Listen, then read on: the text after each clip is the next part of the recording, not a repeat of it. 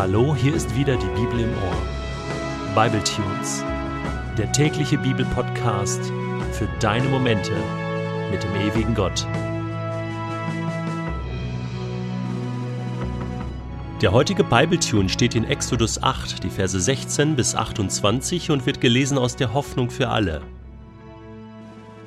Der Herr befahl Mose, Mach dich morgen früh auf den Weg und tritt dem Pharao entgegen, wenn er zum Fluss hinuntergeht richte ihm in meinem Namen aus, lass mein Volk ziehen, es soll mir dienen. Wenn du dich weigerst, werde ich Schwärme von Fliegen auf dich und deine Beamten loslassen. Sie werden dein Volk plagen und kein Haus verschonen. Ja, eure Häuser werden voller Fliegen sein und das ganze Land ist von ihnen übersät. Nur die Provinz Goshen, in der mein Volk wohnt, werde ich verschonen. Dort wird keine einzige Fliege zu finden sein. Daran sollst du erkennen, dass ich der Herr bin, auch hier in diesem Land. Ich werde mein Volk von den Fliegenschwärmen verschonen, die dein Volk plagen werden, schon morgen soll dies geschehen. Der Herr tat, was er gesagt hatte.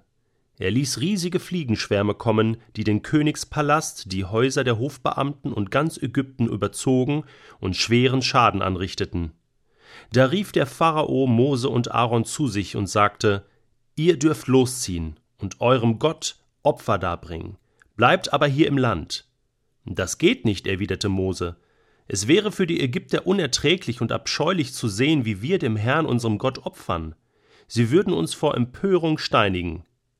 Darum wollen wir drei Tagesreisen weit in die Wüste ziehen, dort Tiere schlachten und sie dem Herrn unserem Gott als Opfer darbringen. Das hat er uns befohlen.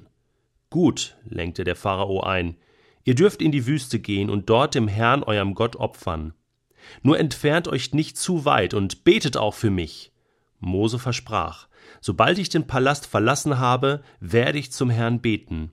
Ab morgen werden die Fliegenschwärme euch nicht mehr quälen, weder dich noch deine Beamten noch dein Volk. Doch täusche uns nicht wieder.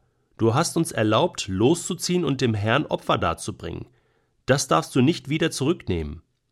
Mose verließ den Pharao und betete zum Herrn. Der Herr erhörte seine Bitten und befreite den Pharao, seine Hofbeamten und das ganze ägyptische Volk von der Plage. Nicht eine Fliege blieb übrig. Doch auch dieses Mal änderte der Pharao seine Meinung und ließ die Israeliten nicht gehen. Ja, jetzt geht die Geschichte weiter und weiter. Jetzt sind wir schon bei der vierten Plage, die Fliegen. Tonnen von Fliegen. Mich regt schon auf, wenn da nur so ein paar Fliegen in meinem Zimmer rumdüsen und mich nerven. Und wie muss das sein, wenn alles schwarz ist voller Fliegen? Ekelig. Und genau das kommt jetzt über Ägypten als vierte Plage. Aber jetzt haben wir einen neuen Gedanken in diesem ganzen Spielchen, nämlich, dass Gott die Fliegen nur über Ägypten schickt und sein Volk verschont. Das ist interessant.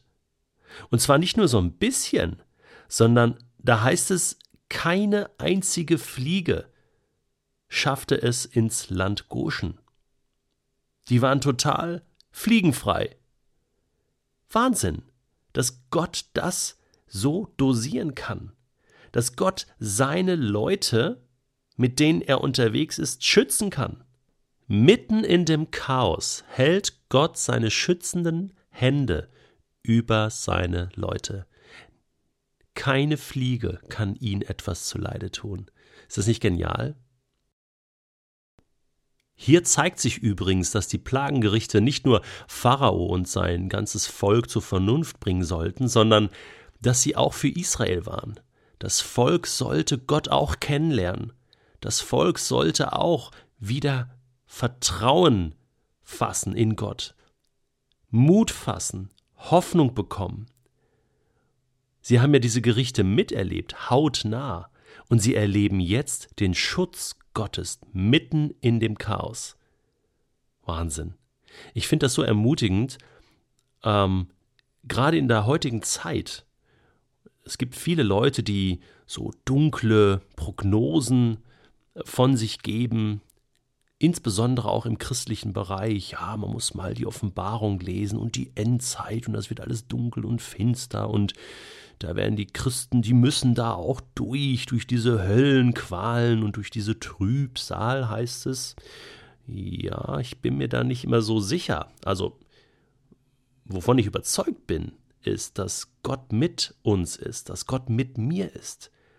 Und dass Gott sehr wohl in der Lage ist, mich und uns als Volk Gottes auch in den tiefsten Trübsalen, in den schlimmsten Zeiten zu beschützen, zu bewahren, durchzutragen und nicht nur das, uns sogar in diesen Zeiten zu gebrauchen, einzusetzen, dass wir ein Licht sein können, dass wir auf Gott hinweisen können, so wie Mose und Aaron das auch getan haben. Sie haben dann gebetet für Pharao, für das Volk. Wow. Das ist eine tolle Aufgabe. Und ich glaube, das ist auch meine Aufgabe in der heutigen Zeit, dass ich mich nicht verkrieche, dass ich nicht Angst habe, obwohl ich mich natürlich auch manchmal frage, wo führt das alles hin, die ganzen Klimakatastrophen, Hungersnöte, Wirtschaftskrise. Natürlich, das berührt mich doch auch. Aber trotzdem kann ich mutig sein. Trotzdem kann ich doch nach vorne schauen, weil ich weiß, Gott hält alles fest in seiner Hand.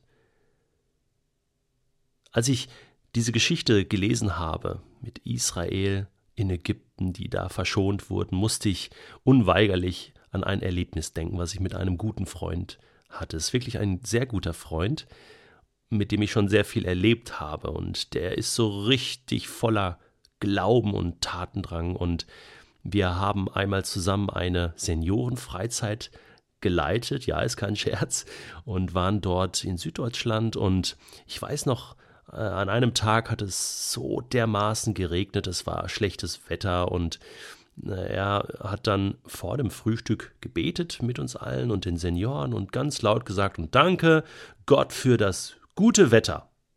Und ich dachte so, hä, was ist jetzt los? Es regnet draußen und na gut, wir hatten einen Ausflug geplant und es war schon auch die Tage davor nicht so schön mit dem Wetter und ja, auf alle Fälle weiß ich noch, dass wir dann im Regen die äh, Busse bestiegen haben und losgefahren sind. Und wirklich, kein Witz, als wir dort ankamen am Ausflugsort, ging der Himmel auf. Die Sonne kam raus. Entgegen aller Prognosen. Auch der Wetterbericht hatte was anderes vorausgesagt. Und dann stiegen wir aus aus dem Auto und mein Freund kam zu mir und sagte, als er die vielen Leute sah, die natürlich auch extra wegen den Sonnenstrahlen nun ihre Häuser verlassen hatten. Detlef, wenn die wüssten, dass jetzt nur die Sonne scheint, weil wir hier sind, dann würden die sich wundern. Und in dem Moment wusste ich, er hat recht. Ich meine, wir haben gebetet, wir haben Gottes Arm bewegt und es scheint die Sonne über uns. Es stimmt, mein Gebet bewegt Gottes Arm. Moses Gebet hat dafür gesorgt, dass die Fliegenschwärme in ganz Ägypten aufhörten. Moses Gebet für Pharao, obwohl er wie ein Fähnchen im Wind war, hin und her. Und dann ließ er sie wieder ziehen und dann änderte er wieder seine Meinung und Mose hat das ja eh schon geahnt. Das Spielchen einfach mitgemacht und trotzdem gebetet. Wie schnell gebe ich manchmal auf, für Menschen zu beten? Wie schnell denke ich so, ach, es bringt ja eh nichts. Der ändert sich ja eh nicht. Die macht ja eh, was sie will. Ich bete für die oder den und es ändert sich ja eh nichts. Ich wünsche dir heute einen Tag, an dem du erkennst, dass die Sonne ganz speziell für dich scheint und an dem du nicht aufgibst, für andere Menschen zu beten.